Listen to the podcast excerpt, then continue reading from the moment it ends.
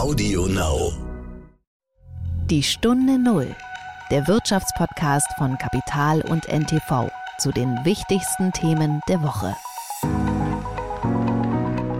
Sie können ja, wenn Sie ein Unternehmen gründen, entweder was Bestehendes besser machen, besser oder kostengünstiger, oder komplett neu. Und wir haben hier eine neue Kategorie geschaffen. Insofern war uns eigentlich klar, dass da auch später weitere Unternehmen mit reinkommen und haben das auch gehofft, weil wir können das gar nicht allein mit aufbauen.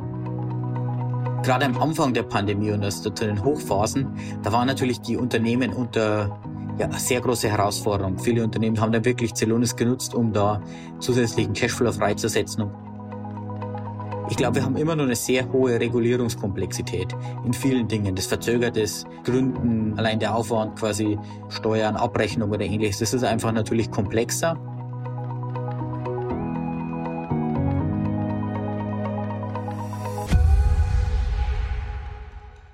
Herzlich willkommen zu einer neuen Folge von Die Stunde Null. Mein Name ist Horst von Butlers. Schön, dass Sie wieder zuhören. Wir schauen heute nicht nur nach Berlin, wo sich die Farben langsam sortieren, sondern auch nach München. Dort sitzt Celonis. Und Celonis ist eine der größten deutschen Erfolgsgeschichten der vergangenen zehn Jahre. Es begann 2011 mit drei Studenten, die ein Projekt beim Bayerischen Rundfunk machten. Und daraus wurde ein Unternehmen und zehn Jahre später, wie gesagt, Deutschlands wertvollstes Startup, das 1300 Mitarbeiter hat und zuletzt mit 11 Milliarden Dollar bewertet wurde. Und ich habe mit dem Mitgründer Bastian Nominacher gesprochen über die Idee und den Aufstieg von Celonis und was sich hinter dem Process Mining überhaupt verbirgt und was der Kern des Geschäftsmodells ist. Und ich freue mich auf meinen heutigen Gast und Sparingspartner Michael Bröcker. Er ist Chefredakteur von The Pioneer und unter anderem Autor und Herausgeber des Hauptstadtbriefings, was zum einen ein Newsletter ist, aber auch ein Podcast. Und zuletzt war Mitte August hier, lange scheint's her. Das war noch eine Zeit, in der Armin Laschet noch im Rennen war, zumindest ein bisschen. Herzlich willkommen, Michael. Hallo Horst, schönen guten Tag. Das war die Woche. Ich habe ja hier mehrfach gesagt, dass Armin Laschet einerseits irgendwie eine unglückliche Figur ist mit einem unglücklichen Wahlkampf. Ich finde aber auch, mit ihm wurde unheimlich hart umgegangen. Jetzt muss man aber sagen, das ist schon irgendwie ein bisschen so eine Mischung zwischen Dead Man Walking oder in NRW würde man sagen The Return of the Living Dead. Oder wie siehst du das? Ja, mir fallen gar keine Superlative mehr ein für diese Tragik, die in dieser Figur irgendwie innen drin ist. Ich finde, Alexander Dobrin hat dazu mal irgendwas Spannendes gesagt. Er hat gesagt, das war die unnötigste Niederlage in der Geschichte dieses Landes. Und ich will gar nicht, dass du jetzt alte O-Töne von uns von August rausholst. Wie konnte man das eigentlich so verbaseln? Und am Tag nach der Niederlage ging es natürlich dann auch schon los. Und meinst du, er hält sich jetzt noch so die nächste Woche, also dass diese Fiktion der, der Regierung, Regierungsbildung irgendwie aufrechterhalten werden muss? Einer hat ja schon klar gesagt, dass Jamaika nicht mehr kommen wird und das ist Markus Söder. Und gegen die CSU und deren ständige Sticheleien hat Armin Laschet überhaupt keine Chance. Markus Söder hat mehr oder weniger klar gemacht, dass dieser Armin Laschet in diesem Land nicht mehr Kanzler wird. Insofern ginge Jamaika aus meiner Sicht nur noch mit einem neuen Unionsverhandlungsführer. Den sehe ich aber so schnell auch nicht. Insofern hat Armin Laschet eigentlich gar keine Chance mehr. Und Söder ist doch ein bisschen so der gefährlichste Mann eigentlich äh, für die CDU geworden. Äh, also ich musste immer an dieses Rezo-Video, die Zerstörung der CDU denken. Ich sehe da bloß immer mehr nicht diesen, also Rezo vor mir, sondern Markus Söder. Ja, und ich habe gerade eben vor diesem Podcast noch mit einem Unionssondierer ge gesprochen, der sehr enttäuscht war. Ein Laschetmann, der traurig war, weil er sagte, eigentlich ist es die Selbstzerstörung der CDU, was wir hier gerade erleben. Das ist eine existenzielle Krise. Wir können nicht nach drei Jahren Machtkampf schon wieder die Führung austauschen. Die Gräben zwischen CDU und CSU sind jetzt richtig tief. Weil da gibt's natürlich auch CDU-Politiker. Ich nehme mal Karin Prien, Daniel Günther, Michael Kretschmer, aber natürlich auch Armin Laschet, die erlebt haben, wie die CSU diese Verhandlungen torpediert hat. Das werden die sich merken. Ja, und jetzt schauen wir ein bisschen mal so auf die Farben der Zukunft. Äh, äh, jetzt äh, nach Ampel oder Jamaika, das war ja so am Anfang die Frage, äh, gab es erstmal so die neue Zitrusfrische hier? Also das waren praktisch FDP und Grünen. Überall Limettenduft hier. Ja, es war ganz lustig. Eine ganz neue Farbe, dass wir nicht früher über die gesprochen haben. Es roch so ein bisschen auch nach Erneuerung in diesem Land. Ähm, wie nachhaltig ist dieser Citrusduft? Ist das sozusagen wie einer dieser Bestäuber am Anfang ganz stark und das verflüchtigt sich dann? Oder glaubst du, dass das, nee, das ist schon so eine neue Kraft der Veränderung? Limette kann ja auch sehr bitter sein und ich glaube, die bitteren Pillen, die die FDP jetzt noch äh, vielleicht gar nicht geschluckt hat, die kommen jetzt erst noch. Ich kann mir nicht vorstellen, wie FDP und Grüne beim Thema Klimaschutz, beim Thema europäische Finanzen, Transferunion, beim Thema Steuerpolitik irgendwie einen Kompromiss finden wollen. Ich kann ihn mir einfach schlicht nicht vorstellen. Insofern werden diese äh, Wochen entscheidend sein. Ich glaube, die Ampel ist noch nicht auf grün, um da mal in der Metapher zu bleiben.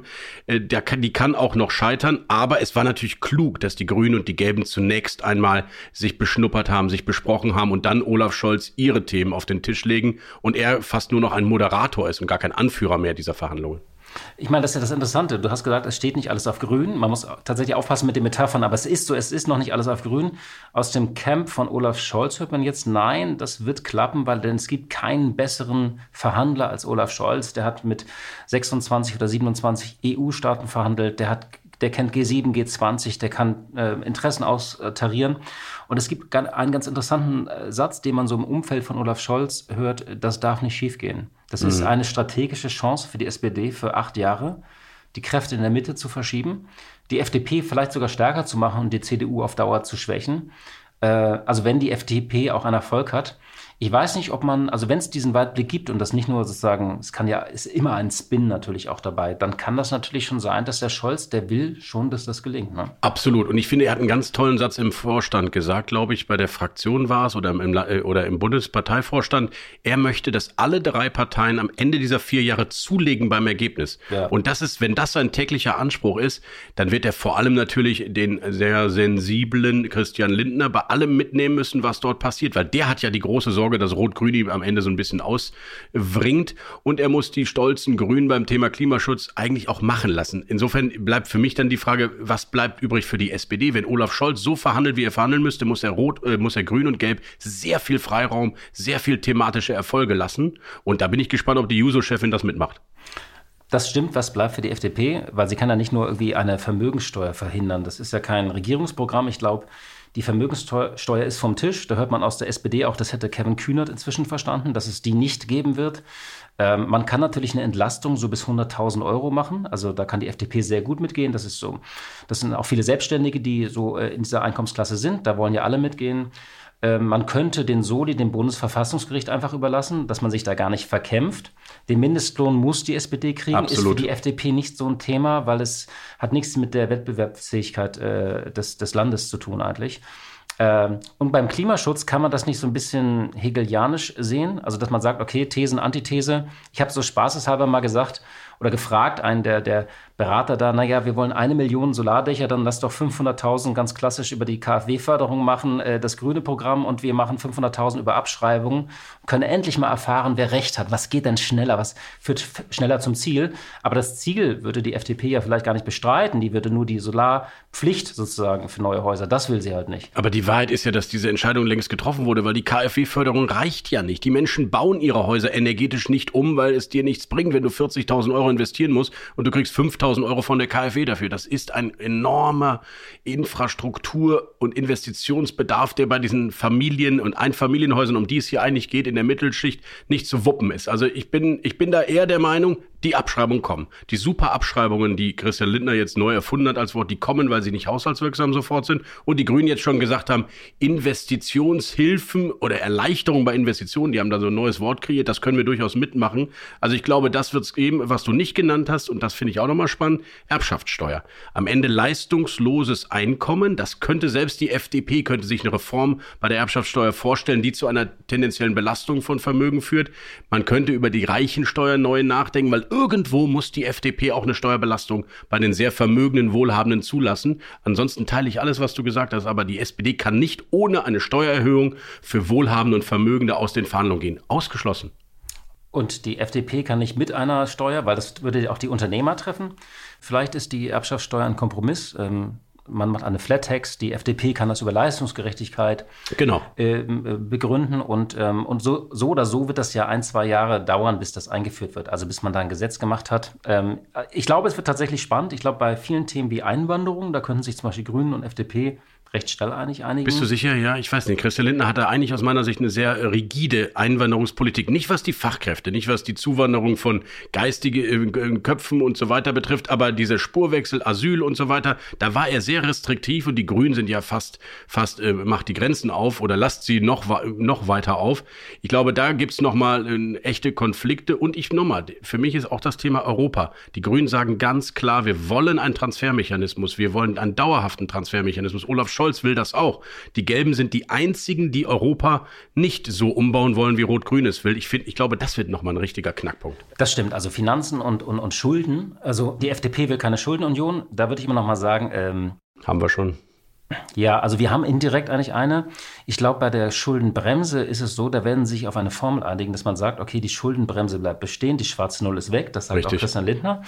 Und es gibt neben dieser Invest also neben diesen 0,35 Prozent, ohne das jetzt hier zu sehr zu vertiefen, gibt es so einen Spielraum. Ähm, die Amerikaner sprechen sozusagen von, von einem Output, den eine Volkswirtschaft erreichen kann. Und wenn man unterhalb dieser Auslastung ist, hat man einen Spielraum zur Verschuldung. Das ist ein recht willkürlicher Raum, den verstehen nur einige Ökonomen, aber den könnte man auch nochmal ausreizen. Und die FDP könnte sich also ich glaube, das wird rhetorisch entschieden werden, dass man sagt, wir mhm. müssen ein bisschen mehr investieren, ohne die Schuldenbremse auszuhöhlen. Ja, oder es gibt diesen Fonds, der außerhalb dieser Schuldenbremsensystematik liegt und der dann für Investitionen ähm, mit, mit auch mit Gelder aus Kapitalmärkten gespeist werden darf und der dann nicht gezählt wird. Das ist dann nichts anderes als ein Schattenhaushalt, aber darüber wird ja auch schon diskutiert, ob es diesen Fonds geben kann, der dann nicht angerechnet wird.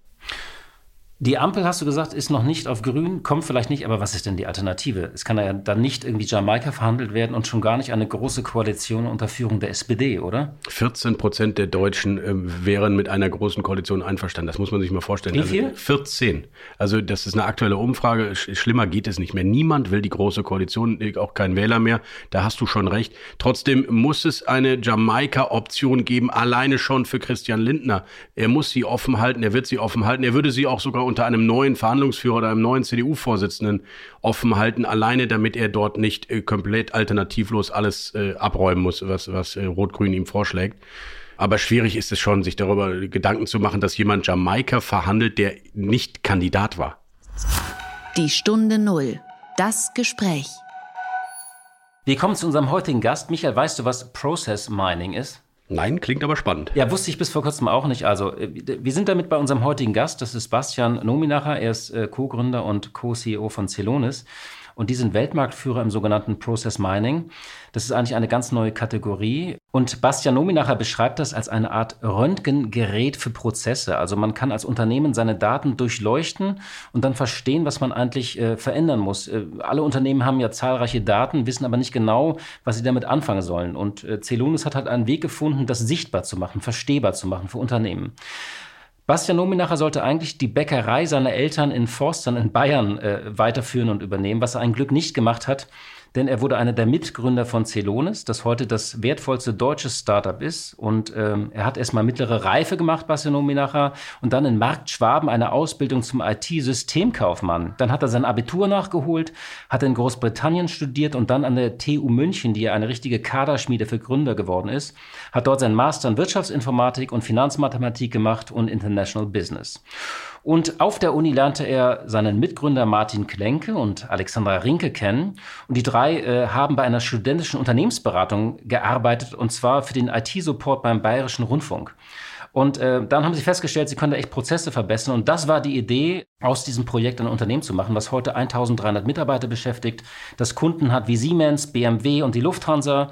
Im Juni wurde zuletzt Geld eingesammelt, eine Milliarde Dollar. Wie gesagt, da kam diese Bewertung von 11 Milliarden Dollar und der Umsatz soll bei über 100 Millionen Dollar liegen. Einen schönen guten Tag, Herr Nominacher. Hallo, guten Tag, Herr von Butler. Vielen Dank, dass ich hier sein darf. Ja, danke, dass Sie sich Zeit nehmen. Celonis ist äh, eine große Erfolgsgeschichte. Fangen wir mal mit dem an, was Sie machen. Das heißt Process Mining. Das klingt ja für die meisten Leute erstmal eher kryptisch. Können Sie das mal so äh, in einfachen Sätzen erklären, worum es dabei geht? Ja, sehr gerne. Was wir machen ist, wir haben ein Röntgengerät entwickelt, das wirklich auf Basis der Daten, die in IT-Systemen wie zum Beispiel einem Salesforce-System, einem ERP-System wie SAP oder ähnlichen entstehen, wenn Prozesse in Unternehmen abgewickelt werden und damit wirklich zu verstehen, wie läuft ein Prozess ab, wo klappen Dinge, wo gibt's Probleme, wo hakt zum Beispiel, wenn ein Kunde zu spät beliefert wird.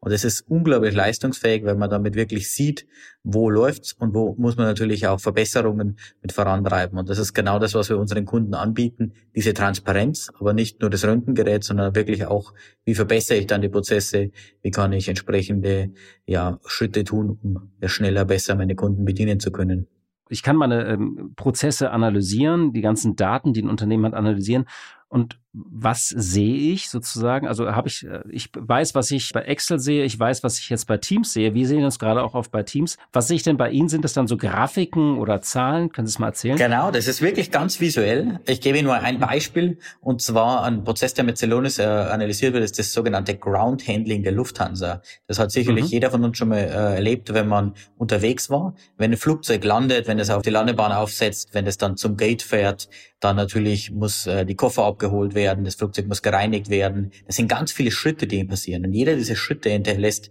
digitale Spuren. Celonis wertet diese Daten aus und Sie sehen dann visualisiert in der Software, wie läuft das Ganze ab wo gibt es zum Beispiel Verzögerungen, entsprechende KPIs, Warnungen, Aktivitäten, zum Beispiel der Wagen, um das Gepäck abzuholen, ist verzögert und deshalb muss vielleicht die Reinigung nachgezogen werden. Es gibt ein Problem mit dem Nachtanken, weil vielleicht der Tankwagen leer ist. Man sieht sofort visualisiert, wie damit gearbeitet wird und kann dann äh, Aktionen einleiten, um zum Beispiel schneller oder besser den Prozess abzuwickeln.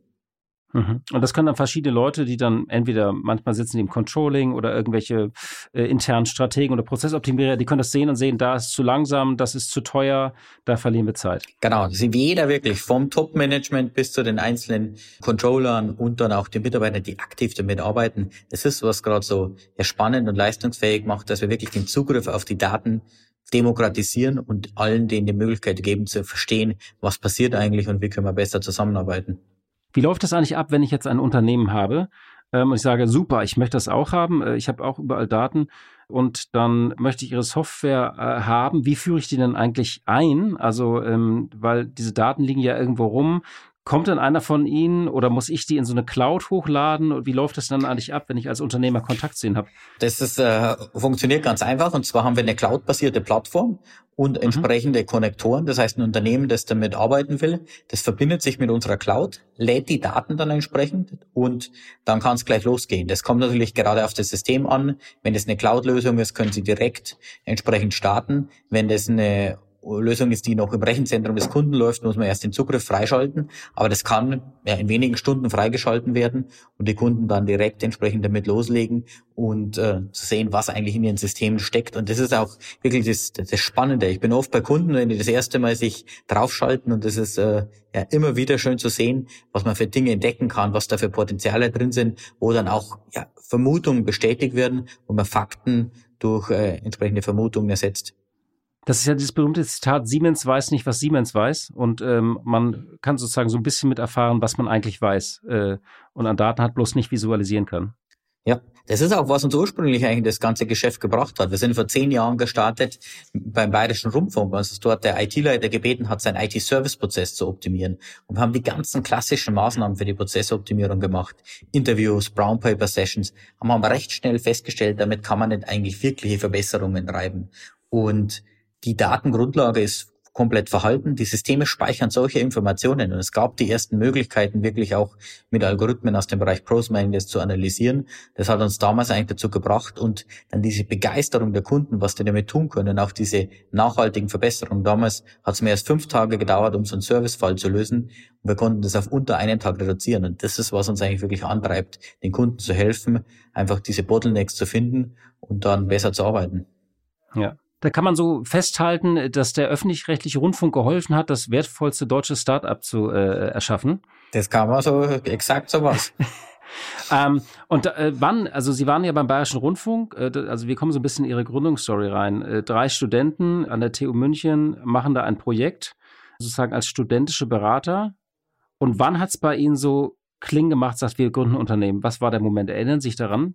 Da kann ich mich noch sehr gut dran erinnern. Und zwar war das in einem Meetingraum genau, als wir das erste Mal, wir hatten ja dann die Daten quasi entsprechend ins System geladen, hatten die erste Version gebaut. Die war noch ganz einfach. Da hat es Stunden gedauert, bis man erste Ansicht bekam. Das heißt, ich hatte eine ganze Menge von Ausdrucken dabei. Wir haben die an die Wand äh, gehängt und dann die Begeisterung zu sehen und auch was wir da wirklich verstehen konnten, wie der Prozess abläuft. Und da war uns eigentlich klar, es gibt so viele Daten, so viele Unternehmen, denen wir damit helfen können und wir müssen da was machen. Und dann ging's los haben wir bei mir in der Wohnung gestartet und haben Schritt für Schritt die erste Version von Celonis entwickelt. Und es gab dann schnell viele Kunden, die das auch wirklich nutzen wollten und auch große Unternehmen. Das hat uns dann wirklich in die Lage versetzt, das Unternehmen aufzubauen. Ich bin da wirklich stolz darauf, dass heute viele der größten Unternehmen weltweit die Celonis-Technologie einsetzen, um ja, ein Verständnis für ihre Prozesse zu bekommen und die auch zu verbessern. Wie hatten Sie dann eigentlich die ersten Kunden dann bekommen? Ah, die allerersten Kunden war damals der Bayerische Rundfunk, die das dann auch gleich nutzen wollten. Und dann gab es wirklich äh, ja, Mund-zu-Mund-Propaganda. Äh, Wir hatten damals ja noch keinen äh, direkten Vertrieb, einfach Empfehlungen ähm, und wurden schnell dann größere Unternehmen wie Siemens und andere darauf aufmerksam und hatten uns einfach mal gebeten, hey, könnt ihr mal unsere Daten laden, könnt ihr euch mal anschauen, was da drin ist, genauso wie Sie es vorher gefragt haben. Damals ging es noch nicht ganz so schnell. Äh, jetzt sind wir mittlerweile in der Cloud und haben das Ganze optimiert. Aber äh, vom Konzept her war es das Gleiche und dann ist eigentlich immer die gleiche Vorgehensweise. Man bindet die Systeme an, schaut sich das Ganze an und bewertet, ist da ein Potenzial und wo kann man da entsprechend starten, äh, um dann die Verbesserungsprojekte zu treiben. War Ihnen sofort klar, das kann ein Unternehmen werden? Also äh, wollten Sie immer ein Unternehmen gründen oder kam das erst nach diesem Bayerischen Rundfunk, dass du sagst, äh, das ist jetzt hier nicht nur so ein Projekt, sondern wir können hier ein richtiges Business machen? Als wir damals begonnen haben, dieses Projekt zu starten, war eigentlich nicht das Ziel, ein Unternehmen zu gründen. Wir wollten einfach dem Kunden helfen, waren da bei einer ständischen Unternehmensberatung tätig. Aber als wir dann diese Begeisterung gesehen haben, war es klar. Und dann haben wir den ersten Server gekauft, haben dann die Version entwickelt und dann von der Begeisterung der Kunden wirklich getragen, das mit vorangetrieben. Und das ist noch heute eigentlich wirklich der zentrale Wert, äh, den wir bei Celonis verfolgen. Wir nennen das We Live for Customer Value. Der Wert, den wir für unsere Kunden wirklich schaffen können, steht im Zentrum und hat es dann eigentlich wirklich ermöglicht, auch das Unternehmen aufzubauen. Das ist auch der Grund, warum wir die ersten fünf Jahre komplett ohne externe Finanzierung das Unternehmen aufbauen können und warum wir heute noch so stark wachsen, weil es einfach so vielen Unternehmen weltweit helfen kann. Wir haben heute bisher nur ein Prozent unseres adressierbaren Markts erschlossen und da kann einem wirklich ja fast Angst und Bange werden, was da noch alles zu tun ist, wo wir im Unternehmen wir dann noch weiterhelfen können. Wann haben Sie gespürt, das kann hier richtig groß werden? Ich glaube vor allem dann, äh, als wir seit circa eineinhalb Jahren, als mehrere große Unternehmen das wirklich im Einsatz hatten, als wir dann auch die ersten Mitarbeiter mit eingestellt haben und wir gesehen haben, wirklich, das ist eine ja, man nennt es auf Englisch eine Repeatable Business Motion. Das ist nicht nur ein Problem, das bei ein, zwei Kunden auftritt, sondern es gibt ganz viele Anwender, um das Ganze äh, auszubauen und mit voranzutreiben. Ich glaube, ganz als Unternehmer hat man immer auf und ab, was wirklich dann, äh, als wir die erste Finanzierungsrunde gemacht haben in 2016. Wenn man natürlich externes Kapital bekommt, wenn da wirklich Investoren sehr namhafte dahinter stecken und äh, dann das auch mit unterstützen, das ist natürlich noch eine sehr starke Bestätigung. Wird Ihnen bei manchen Summen dann so ein bisschen schwindlig, wenn da steht irgendwie, dass Ihr Unternehmen jetzt mit 11 Milliarden bewertet ist? Ich meine, das sind so manche Werte von MDAX-Unternehmen. Das sind natürlich große Werte und ich glaube, da muss man immer ein bisschen davon Abstand nehmen. Mich freut es natürlich wirklich auch, dass es ein solches Vertrauen gibt, dass so viele Kunden ähm, und auch Investoren da uns das Vertrauen schenken. Und das zeigt natürlich, was die Technologie da abbilden kann. Ich glaube, man darf sich nicht so stark auf die Zahlen fokussieren, sondern wirklich eigentlich, was wir da erreichen können. Und für mich zählt da vor allem, wie viele Kunden können wir wirklich einfach versorgen mit unserer Technologie? Was erreichen die und wie machen wir die jeden Tag nur erfolgreicher? Hatten Sie immer nicht auch früh Angst, dass das äh, ein anderes Unternehmen kopiert, also dass äh, irgendwie ein SAP ankommt und sagt so, entweder wir schlucken euch oder wir machen euch platt. Also hat sie das so ein bisschen auch getrieben die ersten Jahre?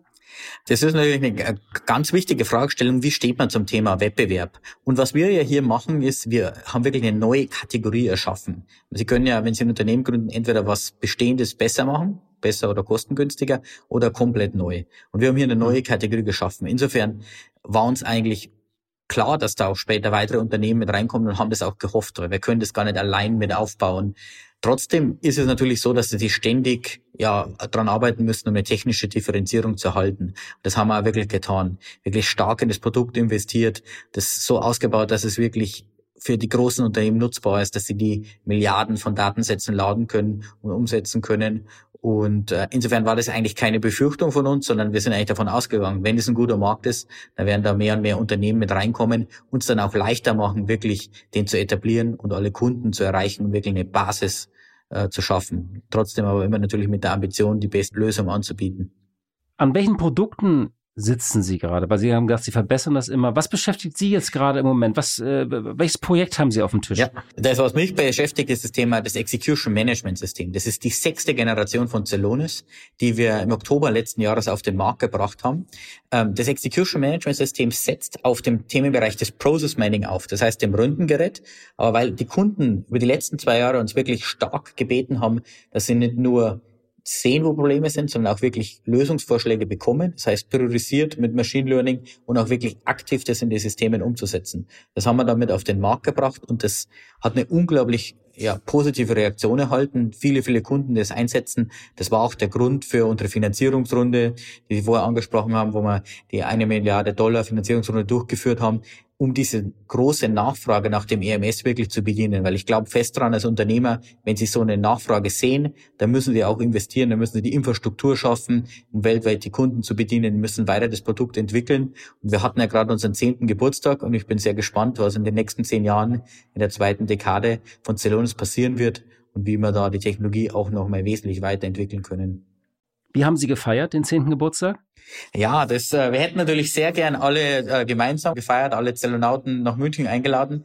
Leider ging das nicht wegen der Pandemie. Aber wir hatten da wirklich einen tollen Event virtuell, unseren Company Kickoff und einerseits eine Review zu passieren lassen, was passiert ist, aber wo auch unsere Vision hingeht. Wir haben immer nur die Hoffnung, dass vielleicht äh, im nächsten Jahr wir dann alle zusammenholen können und die Geburtstagsfeier nachholen. Äh, momentan muss es leider noch virtuell sein, äh, wegen den Covid-Einschränkungen. Sie haben gesagt, Sie haben was Neues geschaffen. Das heißt, Sie haben derzeit keinen wirklichen Konkurrenten oder gibt es schon irgendwo in äh, Asien oder irgendwas jemand, der das nachbaut, äh, wo Sie sagen, okay, da sind, haben sich Wettbewerber auch draufgesetzt, die das auch versuchen? Also in dem Themenbereich Process Mining sind wir wirklich der absolute Marktführer und haben den mit aufgebaut. Da gibt es immer mehr Unternehmen, die auch Produkte anbieten, auch für die verschiedenen Segmente des Markts. Aber wir sind wirklich fokussiert darauf, dass für die Unternehmensnutzung, für Unternehmen, die Geschäftsdaten, die missionskritisch sind, das da anzubieten und haben da auch einen Marktanteil, La Gartner, von über 80 Prozent. Man muss aber auf jeden Fall davon ausgehen, dass da immer neue Innovationen mit reinkommen und das ist auch ein Ansporn. Sage ich ja immer zu unseren Entwicklern. Wir können uns nicht darauf ausruhen, auf dieser Marktposition, sondern wir müssen es eigentlich stetig jeden Tag weiterentwickeln, um das voranzutreiben. Das Execution Management System, das ist wirklich ganz neu. Das ist diese neue Version. Da gibt es bisher noch keinen Anbieter, der wirklich diesen vollen Leistungsumfang mit abbietet, weil sie wirklich, sie brauchen eine sehr, sehr gute Process Mining Basis, aber sie müssen auch die, was wir nennen, Action Components, also die Dinge, die aktiv die Umsetzung treiben, damit zu haben. Und da sind wir, glaube ich, sehr gut aufgestellt. Haben wir auch eine Akquisition getätigt, die Firma Integromat, die mir stark unser Portfolio äh, da technischer verstärkt hat. Welche Märkte können Sie sich vorstellen? Also Sie haben gesagt, Sie können das eigentlich, jedes Unternehmen kann Ihr Kunde werden und da geht es natürlich da um die großen europäischen Unternehmen, auch kleinere europäische Unternehmen, USA natürlich als sehr, sehr wichtigen Markt. Aber Sie haben ja auch noch weiße Flecken auf der Landkarte. Ist das dann eher so, wollen Sie dann Richtung Südamerika gehen oder ist es Ihnen wichtiger, erstmal in Asien Fuß zu fassen oder haben Sie schon äh, in Hongkong äh, oder Singapur ein Büro aufgemacht? Mhm. Ja, Celonis wird weltweit eingesetzt. In über 60 verschiedenen Ländern haben wir Kunden im Einsatz. Viel da aber auch über unsere Partnerunternehmen, Unternehmen wie IBM, PwC, die uns weltweit helfen, die Kunden zu bedienen. Wir versuchen immer möglichst nah bei den Kunden vor Ort zu sein, aber es ist natürlich auch äh, eine gewisse Fokussierung notwendig. Das heißt, wir sind momentan in den Kernmärkten in Europa, in USA und auch in Lateinamerika, beispielsweise in Brasilien, vertreten in äh, Asien ist wirklich unser Fokus momentan auf Japan. In allen weiteren Regionen arbeiten wir unter den Partnern, arbeiten aber natürlich sukzessive daran, das mit auszubauen. Und da gibt uns natürlich jetzt die letzte Finanzierungsrunde die Möglichkeit, nochmal stärker zu investieren, das Netzwerk mit umzusetzen. Das größte Wachstum sehen wir in Nordamerika, in den USA, wo wir auch unser zweites Headquarter haben um ja. einfach da diesen Markt, der sehr, sehr, ja, Innovationen sehr schnell aufnimmt und ja stark auf die setzt, da entsprechend bedienen zu können. Man darf jetzt wieder in die USA reisen. Äh, seit einiger Zeit haben Sie schon eine USA-Reise geplant, dass Sie endlich wieder hin können und Ihr zweites Headquarter dahin fahren können? Ja, ist natürlich ganz wichtig. Also wir haben ja über die Corona-Zeit 800 Mitarbeiter äh, eingestellt und ich hatte das Glück, dass ich vorher schon eine National Interest Exception hatte und konnte vor zwei Wochen das erste Mal wieder unsere Kollegen da besuchen. Das war eine tolle Erfahrung. Viele Kollegen, die man bisher nur virtuell gesehen hat, äh, dann wirklich persönlich zu sehen, äh, im Büro, sich mit denen auszutauschen. Ich muss sagen, ich schätze es die Möglichkeit, dass ich virtuell kenne kennenzulernen, aber es äh, geht nichts drüber, dass man dann auch wieder in einem Raum ist, in die Planung mit einzusteigen und freue mich drauf, dass das jetzt auch wieder gelockert wird und wirklich viel mehr der Austausch möglich ist, dass äh, ja die Kollegen aus den verschiedenen Ländern auch wieder zu den Standorten reisen können. Corona brachte ja auch diesen berühmten Digitalisierungsschub. Das haben Sie sicherlich auch gespürt. Haben Sie gemerkt, dass die Unternehmen einfach vermehrt in sowas investieren, weil sie auch Zeit hatten? So alle haben ja ein bisschen auch Hausputz gemacht und Hausaufgaben, äh, um ein bisschen Ordnung in ihre Systeme zu bringen. Also haben Sie das auch gespürt? Ja, auf jeden Fall. Also die Unternehmen, ich glaube, es sind mehrere Dinge. Gerade am Anfang der Pandemie und das, zu den Hochphasen, da waren natürlich die Unternehmen unter ja, sehr große Herausforderung. Kommt natürlich auf die verschiedenen Branchen an, was für Themen. Aber wir hatten eine große Nachfrage, wo Unternehmen das einerseits zur Optimierung ihrer Supply Chains genutzt haben. Also Unternehmen wie beispielsweise Kimberly Clark, die fast ein zehnfach größeres Nachfragevolumen hatten für Hygieneprodukte, die Celonis als Kernkomponente eingesetzt haben, mit einem ja, zentralen War Room, wo das Celonis-Team und das Kimberly Clark-Team daran gearbeitet haben, dass wir wirklich alles liefern können. Das heißt, das Supply Chain-Thema, dann stark auch das ganze Thema der Liquidität. Klar, da kam natürlich ein Druck drauf. Viele Unternehmen sind da, und die haben dann wirklich Celonis genutzt, um da zusätzlichen Cashflow freizusetzen. Und gerade für so einen Mittelständler, wenn der dann 20, 30 Millionen Working Capital, dadurch, dass er beispielsweise besser und schneller abrechnet, freisetzt, ist es wie ein ähm, ja, Kredit, der im Endeffekt ihm hilft, dann auch durch diese schwierige Zeit zu kommen. Und später dann haben wir wirklich gesehen, dass Unternehmen das Thema der digitalen Transformation stark nach vorne ziehen. Die haben vorher vielleicht geplant, das über fünf, sechs Jahre äh, auszurollen und dann gab es teilweise in einem Jahr, ich hatte Gespräche mit CEOs, mit CFOs, die komplett eigentlich Roadmap neu aufgestellt haben und da sehr, sehr stark in den Themenbereich mit rein investieren. Und das sehen wir gerade jetzt, wenn die Unternehmen sich, also nachdem die die Kern-Corona-Themen abgearbeitet sind, dass die das auch fortsetzen. Und ich glaube, das wird uns auch stark helfen, weil es einfach eine Modernisierung ist, die eigentlich über die ganzen Unternehmen in Deutschland oder auch ganz Europa quasi sich eigentlich erstreckt. Sie sind ja im, sozusagen aus der Technischen Universität München hervorgegangen, haben Sie vorhin erzählt. Ich wollte noch mal so ein, zwei Fragen zu Ihrer Gründungsgeschichte. Es heißt ja immer sozusagen, die Deutschen, das ist dieses alte MP3-Trauma, die können super Erfindungen machen, aber können kein Geschäft draus hochziehen. Das machen dann immer die Amerikaner. Das tun sie ja, also sie haben das gemacht, sie haben ein Erfolgserlebnis. Andererseits auch stark mit amerikanischem äh, Kapital. Wenn Sie so mal Bilanz ziehen, auch so als Botschaft, was ist eigentlich sozusagen die Lektion aus Ihrer Gründungsgeschichte? Also was können Sie da auch an Rat vielleicht weitergeben? Mhm. Gerne. Also ich glaube, wir haben, äh, ich bin niemand, äh, der, der sagt, das ist alles schlecht oder wir haben hier äh, kein gutes Umfeld. Ich glaube, was wir wirklich, man muss sich immer auf seine Stärken besinnen. Was wir hier haben, ist eine exzellente Ausbildung. Wir haben sehr gute Universitäten. Das ist auch der Grund, warum wir hier wirklich einen sehr, sehr starken Standort in München haben, wo unsere ganze Entwicklung stattfindet. Äh, die TU, die LMU, ähm, allein an der TU werden mehr als 7500 Informatiker derzeit ausgebildet. Das ist natürlich eine immense Talentbasis und diese Ingenieurskultur. Wir haben auch eine starke Anwenderbasis, einfach viele mittelständische, innovative Unternehmen, mit denen wir arbeiten können. Das sind dann die Kunden, mit denen wir wirklich Zelonis aufgebaut haben vorher der Bayerische Rundfunk angesprochen, aber viele andere, mit denen wir das weiter mit vorantreiben. Ich glaube, das ist eine Stärke. Was sicherlich man noch ausbauen kann und was, glaube ich, wichtig ist, ist zum einen, wir brauchen noch mehr Ankerunternehmen und ähm, im Bereich der Finanzierung, glaube ich, als wir gestartet sind, war das noch relativ dünn. Ähm, 12.500 Euro war sozusagen Ihr Startkapital, ne? War das Ihr Bausparvertrag oder, oder hat die Großmutter Ihnen das geliehen? genau, also das ist ja das, in Deutschland, wenn Sie eine GmbH gründen, müssen Sie 25.000 Euro Stammkapital aufbringen. Ach so, das war Ihre Hälfte. Die, die Hälfte, die andere müssen Sie bürgen und jeder von uns hat so 4.000 knapp dann zusammengekratzt um das damit zu machen von unseren Studenten Darlehen. Und da ging es dann los. Am Anfang haben wir da keine Investoren gefunden und später war wirklich nicht die Basis da. Ich würde sagen, heute haben wir in den Frühphasen wirklich eine gute Basis. In späteren Phasen ist es immer noch, ähm, also Bereich von mehreren hundert Millionen sind es meistens dann internationale Investoren. Das heißt, zurückzukommen auf Ihre Frage, ich glaube, auf den Stärken aufzubauen, aber sich bewusst zu sein, man muss international skalieren. Der deutsche Markt ist nicht groß genug alleine, um einen Weltmarktführer aufzubauen und auch wirklich das Netzwerk mit zu nutzen. Für uns waren die Finanzierungsrunden wirklich die Chance, immer neues Know-how und Netzwerk mit reinzuholen. Das heißt, gerade auch 2016 dann zum Beispiel internationale renommierte Venture Capital Fonds, die so eine Internationalisierung schon mal gemacht haben, die das Netzwerk haben, um das mit umzusetzen. Und ich glaube, das ist eine Chance. Und ich bin da eigentlich recht positiv und ich glaube, das zeigen auch die Marktaktivität und die Zahlen mit vielen spannenden Unternehmen, die jetzt hier entstehen, ähm, dass wir da auch was Gutes aufsetzen können und auch ja wirklich ein Effekt entsteht. Weil mittlerweile haben wir das immer mehr, dass zum Beispiel Celonis-Mitarbeiter sogenannte Zellonauten Selbstunternehmen gründen und dann diese Learnings und das Startkapital, das sie da aufbauen, umsetzen, um neue innovative Ideen dann auch selbst als Unternehmer umzusetzen. Also Ausbildung gut, Universität eigentlich gut, äh, Seed-Finanzierung sozusagen für die Gründung gut. Fühlten Sie sich als Gründer gefördert, gewollt oder mehr behindert äh, jetzt in den letzten Jahren? Ich glaube, was eine Chance ist, sind die staatlichen Förderprogramme. Wir haben auch von dem Exist Förderprogramm bekommen. Das hat uns im ersten Jahr wirklich ermöglicht. Da kriegen Sie äh, ein Basisgehalt, das sind 2000 Euro, aber wenn man von einem Studenteneinkommen kommt, hilft einem das wirklich zu starten. Das war sehr gut. Ich glaube, wir haben immer noch eine sehr hohe Regulierungskomplexität in vielen Dingen. Das verzögert es, Gründen, allein der Aufwand quasi Steuern, Abrechnung oder ähnliches, das ist einfach natürlich komplexer. Und es gibt einige Dinge, vor allem im Bereich Mitarbeiterbeteiligung, Stock Options, wo wir einfach einen Nachteil haben. Da gibt es in anderen Ländern wesentlich attraktivere Modelle. Das behindert uns weiterhin noch auch die besten Talente um, anzuziehen. Sicherlich ein Unternehmen wie Celonis, wir können das ausgleichen. Wir haben da die Möglichkeiten, dann trotzdem sehr attraktive Umfelder zu bieten. Aber ich glaube, da könnte man auch nachlegen, es einfacher zu machen, damit ja die Unternehmer sich wirklich darauf fokussieren könnten, ihre Mitarbeiter und Kunden erfolgreich zu machen. Und mit dem Kapital, was Sie gesagt haben, ist das wichtig überhaupt, dass die Finanzierung aus Deutschland kommt? Oder sagen Sie, nein, ist ja eigentlich egal, dann sind das halt amerikanische Investoren.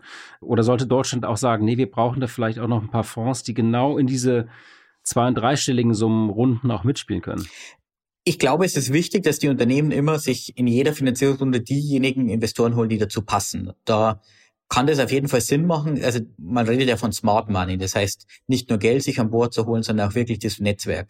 Für uns war das bewusst eigentlich in jeder Phase. Weil zum Beispiel in dieser Finanzierungsrunde der letzten wirklich auch die Investoren, die international renommiert sind, die mit den größten Unternehmen der Welt arbeiten, die auch schon mehrfach so globale Marktführer aufgebaut haben, mit reingeholt, weil die das richtige Netzwerk haben. Ich glaube aber schon, dass wir das auch lokal stärken sollten und das ist ganz einfach. Das Wesentliche, was uns da fehlt, ist, wir müssen den großen Pensionsfonds ermöglichen, da wirklich auch ihre Gelder anzulegen, weil die natürlich über diese großen Summen verfügen und es wird uns dann auch helfen, die Altersvorsorge zu sichern, weil diese Renditekomponente, die das Venture Capital bietet, momentan nicht einfließen kann. Also wenn ich mir das anschaue, wo jetzt aus den großen Runden das Geld daherkommt, das sind Pensionsfonds. Das sind Pensionsfonds zum Beispiel von großen amerikanischen Unternehmen, von Universitäten, entsprechende Stiftungen. Und das, glaube ich, was, was man relativ leicht machen kann und was sich auch positiv nicht nur auf der unternehmerischen Seite, sondern im Bereich der Altersversorgung auswirken würde. Sie haben gerade das Zehnjährige gefeiert, haben Sie gesagt. Wo stehen Sie in zehn Jahren? Was wäre Ihr Wunsch und Ihre Vision? Sind Sie dann Mitglied im DAX oder gleich Nasdaq?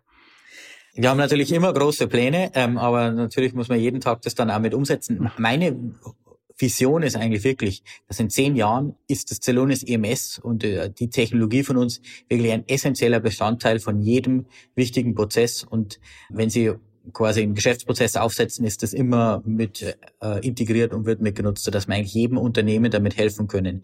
Das setzt natürlich wirklich voraus, dass wir die Technologie ständig weiterentwickeln, dass wir unsere Mitarbeiterbasis mit aufbauen und dann sehen, wo wir hinkommen. Ich bin da kein Freund davon zu sagen, ähm, was bedeutet es dann genau in Zahlen oder dass wir da im DAX oder im Nasdaq oder ähnliches. Ich glaube, wenn wir jeden Tag die Kunden erfolgreich machen, dann wird es als Folge daraus dann eh entsprechend entstehen. Vielleicht nochmal zum Schluss, wir kommen gegen Ende leider schon unseres Gesprächs so ähm, ein, zwei persönliche noch Fragen. Sie stammen ja aus äh, einer Bäckerfamilie in einem bayerischen Dorf. Hatten Sie eigentlich nie Lust, äh, diesen Familienbetrieb zu übernehmen? Hat Sie es immer rausgezogen in Richtung Technologie? Ja, gute Frage. Ähm, das ist natürlich eine schwierige Entscheidung. Äh, ich wäre ja eigentlich Bäcker in sechster Generation, aber die Technologie war immer meine Passion. Also ich habe da äh, schon ganz früh mit meinem Vater immer programmiert, zusammengearbeitet, das quasi, also nicht in der Bäckerei zusammengearbeitet, sondern einfach auch Spaß an der Technologie. Deshalb war das für mich eigentlich relativ früh klar, hat da wirklich viel Unterstützung, dass ich in die, äh, in die IT gehen will. Das ist einfach so faszinierend, was man mit Technologie machen kann. Es verändert eigentlich, wenn wir sehen, wie wir heute arbeiten, was wir mit unserem Mobiltelefon machen, was Technologie machen kann, was wir auch bei Celonis machen, ist einfach so beeindruckend und vor allem auch, wenn wir mal denken, wo sind wir in 10, 15, 20 Jahren, weil das ja wirklich ja ein exponentieller Effekt ist. Jede Innovation bietet die Basis für die nächste Innovation und das weiterzuentwickeln. Das macht mir Spaß. Und insofern, so, so hart es mir gefallen ist, quasi diese Tradition mit fortzuführen, glaube ich, war es das Richtige und das, was mir auch Spaß macht. Und ich glaube, man muss sich da dann einfach selbst verwirklichen und ist natürlich dann ein Privileg, auch wirklich die Chance zu haben, so ein Unternehmen mit aufzubauen. Und da freue ich mich wirklich jeden Tag und bin auch dankbar, das zusammen mit allen Zellonauten vorantreiben zu können. Ja, also nichts gegen die Bäckerei ihrer Eltern, aber äh, sozusagen ein Unternehmen von Weltrang aufzubauen oder ein Hidden Champion ist ja einfach auch wahrscheinlich ähm, sozusagen auf lange Sicht auch ähm, die wichtigere Aufgabe oder den Fußabdruck, den sie hinterlassen können äh, in Deutschland und auf der Welt. Was sagen denn Ihre Eltern oder, oder alten Kumpels, wenn sie noch nach Fostern, dann nach Bayern kommen und da vielleicht auf dem Dorffest mal ein Bier trinken? Was Klopfen Sie die nur auf die Schulter oder sagen die, verstehen die gar nicht, was sie da machen? Oder sagen die, erklär doch mal, was du machst? Nein, ich, ich glaube, das ist, äh, ist ja wirklich das Schöne zu, zu sehen jetzt in der Technologie, die eigentlich in so vielen Branchen auch anwendbar ist. Ich glaube, es gibt für jeden ein Beispiel oder ein Unternehmen, ich habe es vorher mit der Lufthansa angesprochen, äh, BMW zum Beispiel auch ein spannender Anwender von Celonis. Aber wenn man über die Kundengeschichten äh, spricht, dann oftmals ist da einfach wirklich Faszination, was man da machen kann. Und ähm, ja, ich glaube, das sind immer eigentlich positive Gespräche, aber ich glaube, da ist es dann wichtig, einmal das Private vom Beruflichen zu trennen. Aber äh, es freut mich, dass wirklich jetzt auch mehr und mehr auch wirklich die Technologie greifbar wird von der abstrakten Technologie, die ja eigentlich ist, zu was, was man dann auch wirklich in der Praxis anwenden kann. Ja, und vielleicht kann das dann ja in äh, fünf bis zehn Jahren kann auch jeder auf Anhieb erklären, was Celonis macht. Vielleicht noch zum Schluss, wie sind Sie auf diesen Namen gekommen? Ja, äh, gerne. Wenn Sie so ein Unternehmen gründen, dann ist es natürlich eine ganz wichtige Überlegung, welches Namen Sie dem Ganzen geben. Und äh, wir haben da lange gebrainstormt, viele Flipcharts beschrieben. Und wir waren immer sehr ambitioniert. Und deshalb haben wir das von Zelos, dem griechischen Gott des Strebens, abgeleitet. Hinten dann das NES angefügt, damit es ein bisschen besseren Flow hat. Und als wir dann damals den Namen beim Notar bei der Gründung äh, im Juni 2011 gerade eintragen wollten, war es die Schwester von Alex Rinke, meiner Mitgründer, die Nina, die uns darauf hingewiesen hat, dass eigentlich, wenn wir hier mit Celonis mit dem Z vorne sind, das vielleicht nicht so gut ist, weil wir dann in jeder Liste immer den letzten Platz haben. Und das war der Grund, warum wir dann das Celonis äh, den Z durch den C ersetzt haben. Ich finde es auch wirklich eine, eine spannende Geschichte, weil es zeigt eigentlich, was man als Unternehmer wirklich machen muss. Man muss immer wirklich offen sein für Innovationen und wenn eine bessere Idee ist, die dann sofort umsetzen, um reinzubringen. Ich bin da sehr glücklich. Der Name hat sich quasi über die Jahre bewährt, funktioniert auch in nahezu allen Sprachen weltweit und äh, konnte man mittlerweile wirklich auch zu einer, einer bekannten Marke entsprechend ausbauen. Herr Numenacher, vielen Dank für dieses Gespräch und die Einblicke in Ihres Unternehmens. Alles Gute Ihnen. Dankeschön. Ja, vielen Dank und Ihnen einen schönen Tag. Das hat wehgetan. Einer der mächtigsten Berichte ist tot. Ich spreche über den sogenannten Doing Business Report der Weltbank und da ist etwas passiert, was einer der skurrilsten Skandale seit langem ist. Also, im Zentrum des Reports steht ein Länderranking, auf das seit vielen Jahren Investoren, Unternehmen und Politiker geschaut haben. Es ging um Fragen, wie leicht es ist, ein Unternehmen zu gründen und Geschäfte zu machen in einem Land, wie ein Zeugnis über Bürokratie, Steuern, Energieversorgung und Rechtssicherheit. Naja, und der Bericht soll manipuliert worden sein, um China bessere Plätze in diesem Ranking zu verschaffen. Und brisant ist das auch deshalb, weil die derzeitige Chefin des Internationalen Währungsfonds, Kristalina Georgieva, eine zentrale Rolle dabei spielen soll. Denn sie kam von der Weltbank und hat diese auch kommissarisch geführt. Sie hat natürlich die Anschuldigungen zurückgewiesen. Und neben dem China-Ranking wurden wohl auch die Zahlen von Saudi-Arabien und den Vereinigten Arabischen Emiraten nach oben manipuliert und skurrilerweise das Ranking von Aserbaidschan verschlechtert.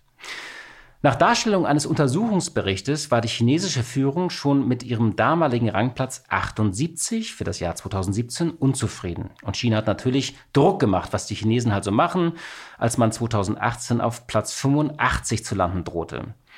Und man wollte China nicht verärgern und es wurde dann lange diskutiert, ob man zum Beispiel Hongkong oder Taiwan einbeziehen könnte, um China in einem besseren Licht dastehen zu lassen. Und am Ende bekam China zumindest den alten Platz 78 zurück. Und die Weltbank stellt den Report nun endgültig ein, nachdem sie ihn schon im Juni 2020 auf Eis gelegt hatte. Und die Pointe des Ganzen ist, dass China nun viel schlechter dasteht, nämlich als Manipulator. Aber es ist auch ein Symbol dafür, wie sehr China versucht, Einfluss in internationalen Gremien zu gewinnen. Der Bericht ist also weg und manche sagen, er war eh schon aus der Zeit gefallen, aber die Verantwortlichen machen noch weiter. Und das ist so, schrieb die FAZ, als ob man das Abitur abschafft, weil ein Prüfer geschummelt hat. Blick in die Märkte. Und wie jeden Freitag schalten wir zu unserer Kollegin Katja Dofel. Sie leitet dort das Börsenstudio von NTV. Hallo, liebe Katja. Hallo und herzlich willkommen an der Börse. Ja, Katja, der DAX ist unter die 15.000 gerutscht diese Woche. Was war denn der Grund für diese Unruhe? Man kann das schon seit einer Weile beobachten. Nach dem bisherigen Allzeithoch im August bei 16.030 Punkten hat die Rallye im DAX schon deutlich an Schwung verloren. Im September ging es ja rund 4 Prozent abwärts und auch der Oktober ist schwach gestartet. Bremsklötze sind natürlich vor allem die hohe Inflation. In Deutschland lag die im September bei über 4 Prozent und dann auch die Unruhe auf dem chinesischen Immobilienmarkt. Es gibt teilweise Schwankungen im Tagesverlauf im DAX von rund 400 Punkten und das zeigt natürlich, dass die Nervosität unglaublich hoch ist. Nun ist es ja so, dass bisher die Kurse gestützt und getrieben worden sind auf der einen Seite vom billigen Geld der Notenbanken und auf der anderen Seite von der fehlenden Anlagealternative. Also außer dem Aktienmarkt gab es eigentlich nichts, wo man sein Geld einigermaßen ertragreich anlegen konnte. Letzteres bleibt, aber das billige Geld, der andere Stützpfeiler, der wackelt ganz erheblich, weil eben immer klarer wird, dass angesichts dieser Inflationszahlen die Notenbanken handeln müssen und wahrscheinlich ihre monatlichen Gelddruckprogramme ein Stück weit reduzieren müssen. Hinzu kommt, dass sich zurzeit sehr viele auch unerfahrene in Anführungsstrichen junge Anleger am Markt tummeln. Die sind eingestiegen mit dem Ende des Corona-Crashs und haben bisher mit dem Aktienhandel nur wenig Erfahrung gehabt. Sie haben eben in dieser Zeit seit Ende des Corona-Crashs auch nur wenige Rückschläge verkraften müssen. Es gab einen im vergangenen Oktober, aber seitdem ging es eigentlich nur aufwärts. Und nun ist die Frage, ob diese jungen vielleicht unerfahrenen Anleger jetzt, nachdem sie einen schwachen September hinter sich haben, auch noch so starke Nerven haben, einen holprigen Oktober zu verkraften oder ob sie dem Aktienmarkt den Rücken kehren. Und meine zweite Frage nach Evergrande sorgt in China ja ein neuer Immobilienentwickler für Schockwellen und Schlagzeilen, der tatsächlich Fantasia heißt. Wie dramatisch ist denn diese Krise? Die gute Nachricht ist, die Fantasia Holding ist wesentlich kleiner als der zweitgrößte chinesische Immobilienentwickler Evergrande, der ursprünglich die Unruhe rund um den chinesischen Immobilienmarkt und damit auch an den Weltbörsen ausgelöst hat. Die Fantasia sitzt auf einem Schuldenberg von rund 13 Milliarden Dollar. Immer noch sehr beachtlich, aber vergleichsweise gering, wenn man ihn vergleicht mit den über 300 Milliarden Dollar Schulden, die die Evergrande mit sich herumschleppt. Fantasia steckt nun schon länger in Schwierigkeiten. Es ist keine ganz akute Entwicklung. Ratingagenturen haben die Bonitätseinstufung von Fantasia schon im September zurückgenommen. Um allerdings die Dimension dieser ganzen Vorgänge rund um den chinesischen Immobilienmarkt erfassen zu können, muss man das wissen. Mangels Alternativen haben viele Chinesen ihr Geld im Immobiliensektor investiert. Es stecken schätzungsweise drei Viertel des Vermögens privater Haushalte in Immobilien in China. Mit einem Volumen von rund 60.000 Milliarden Dollar ist der chinesische Immobilienmarkt die größte Anlageklasse der Welt. Im Vergleich dazu, festverzinsliche Papiere in China kommen auf ein Volumen von rund 19.000 Milliarden Dollar und Aktien auf ein Volumen von rund 13.000 Milliarden Dollar. Da zeigt sich also, jeder Einfluss auf den Immobilienmarkt hat erhebliche Auswirkungen auf private Vermögen.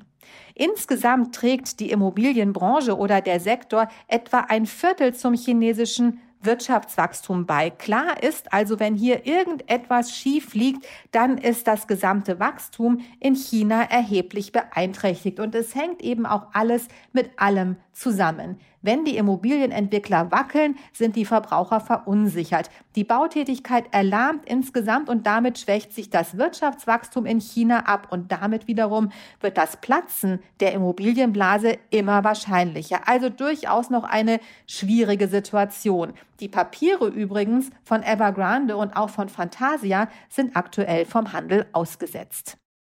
Und die Frage aller Fragen ist natürlich, sind es jetzt nur kleine Einbrüche oder stehen wir vor einem längeren Bärenmarkt?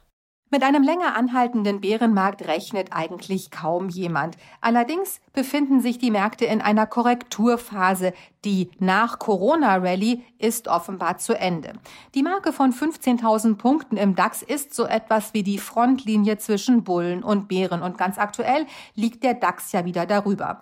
Aber der Oktober ist ein schwieriger Börsenmonat und manch einer wird da eben einfach auch nervös. Der Oktober wird der Crash-Monat genannt und das liegt wohl daran, dass eben die historischen Crashs 1929 und 1987 im Oktober stattgefunden haben.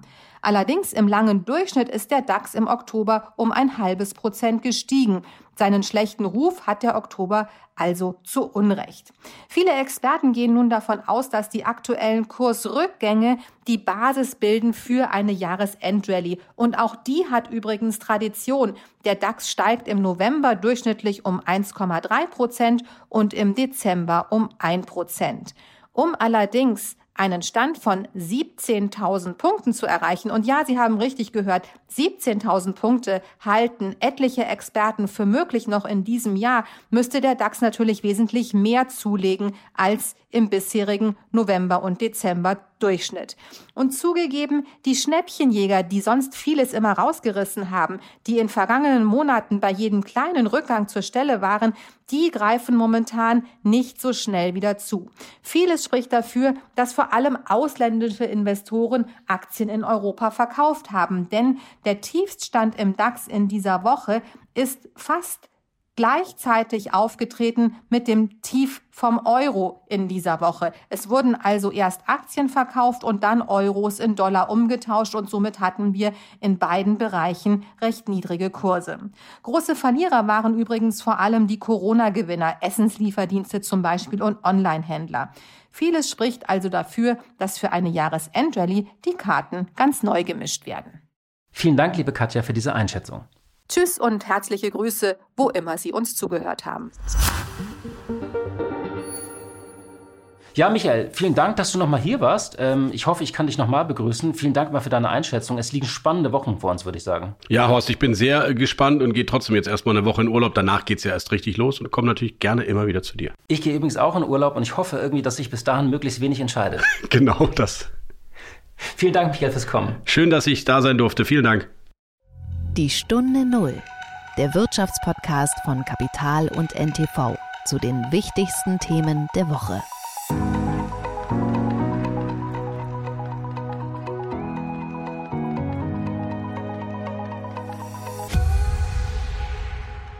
Zum Schluss möchten wir euch noch einen Podcast empfehlen und dafür lasse ich einfach die Host selbst zu Wort kommen. Hallo, wir sind Raimund Brichter und Etienne Bell von NTV. Wir sind die Hosts von Brichter und Bell Wirtschaft einfach und schnell und damit ist auch eigentlich schon alles gesagt.